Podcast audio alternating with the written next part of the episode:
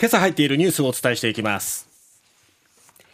3月の日銀短観大企業製造業の景況感が5期連続で悪化。原材料価格の高騰に加え海外経済の減速も影響か。新型コロナ水際対策を5月8日に終了。福岡など5つの空港で自覚症状がある人に対し任意検査に。国交省の元事務次官が OB を副社長にするよう要求した問題。羽田空港のビルを運営する会社の副社長が辞任へ。ロシアで爆発、プーチン政権を支持する軍事ブロガーが死亡。フィンランド、マリン首相退陣へ、NATO 加盟方針は継続。まずは景況を表す数字なんですけれども、はい、日銀が3日発表しました3月の企業短期経済観測調査、いわゆる短観は企業の景況感を示す業況判断指数が大企業の製造業で前回12月の調査から6ポイント悪化のプラス1となり、5四半期連続で悪化となりました。エネルギーや原材料価格の高騰が企業の収益を圧迫。一方、大企業の非製造業は1ポイント改善のプラス20と、四半期連続で改善です。新型コロナウイルス対策の行動制限が緩和されたことや、訪日外国人客の増加などが追い風となり、景況感はコロナ禍前の2019年12月の水準に並んだということなんですね。製造業、非製造業で明暗が分かれた形ですね。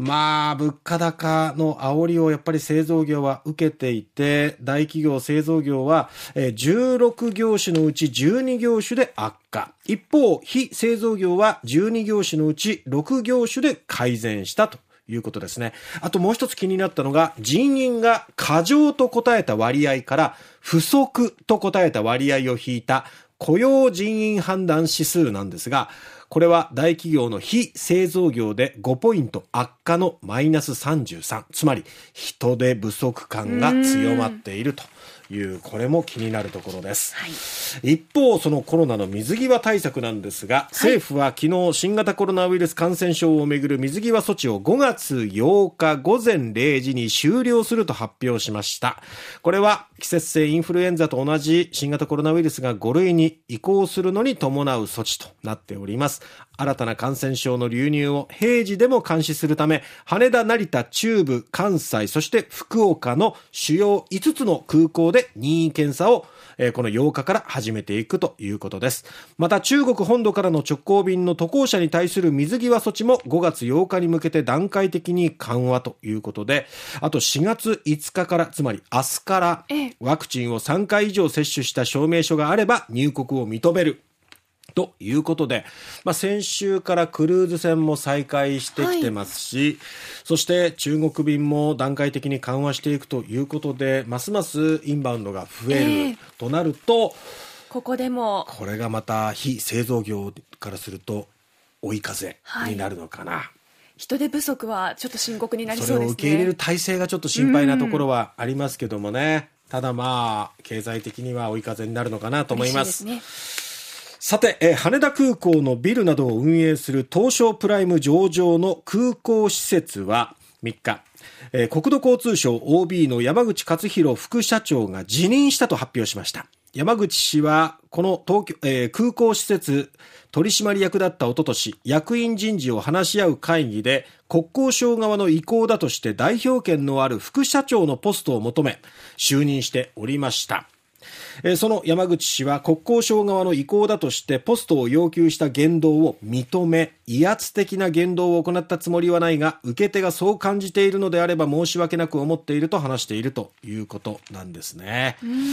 えー、当時取締役だった山口氏は2021年の5月31日、この空港施設の、えー、人事を話し合う役員8人の会議で副社長に自分がつくことを主張したと。はい、で、航空行政の人、えー、去許認可権を持つ出身官庁の国交省の権限に言及しながら、バックにいる人たちがどう思っているかということ、私自身の考えじゃない、などと発言していたということなんですね。まあそうやって副社長に就任していたわけですけれども、まあ今回辞任することが明らかとなりました。この山口氏をめぐっては、国交省元事務次官で東京地下鉄、まあいわゆる東京メトロの現会長、本田勝氏が昨年12月13日空港施設者を訪れ、そしてこの空港施設者の首脳に対し、今年6月に予定されている人事で社長にするよう要求したことも明らかになっておりまして、この問題もすでに報じられていたわけですけども、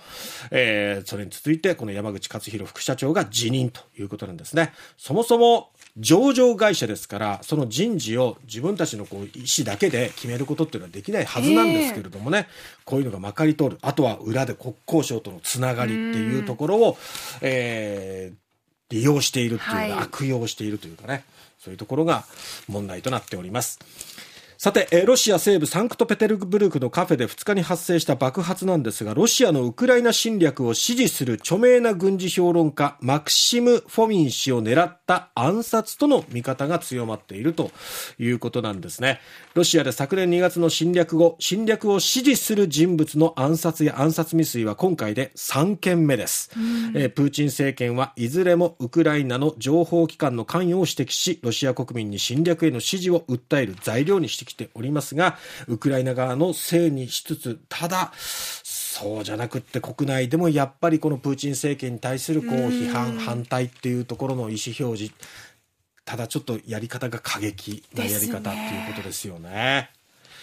えー、最後にフィンランドですけれども、はい、フィンランドのマリン首相が退陣します。総選挙で与党の社会民主党が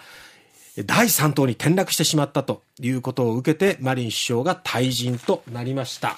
え一方で、その政権が変わるということにはなりますが、え NATO 入りという意思表示というか、まあ、加盟方針というのは継続ということで、はい、今日ですね、えー、北欧フィンランドが北大西洋条約機構 NATO に正式加盟します。ブリュッセルの NATO 本部で、えー、新規加盟を祝う式典が開かれるということです。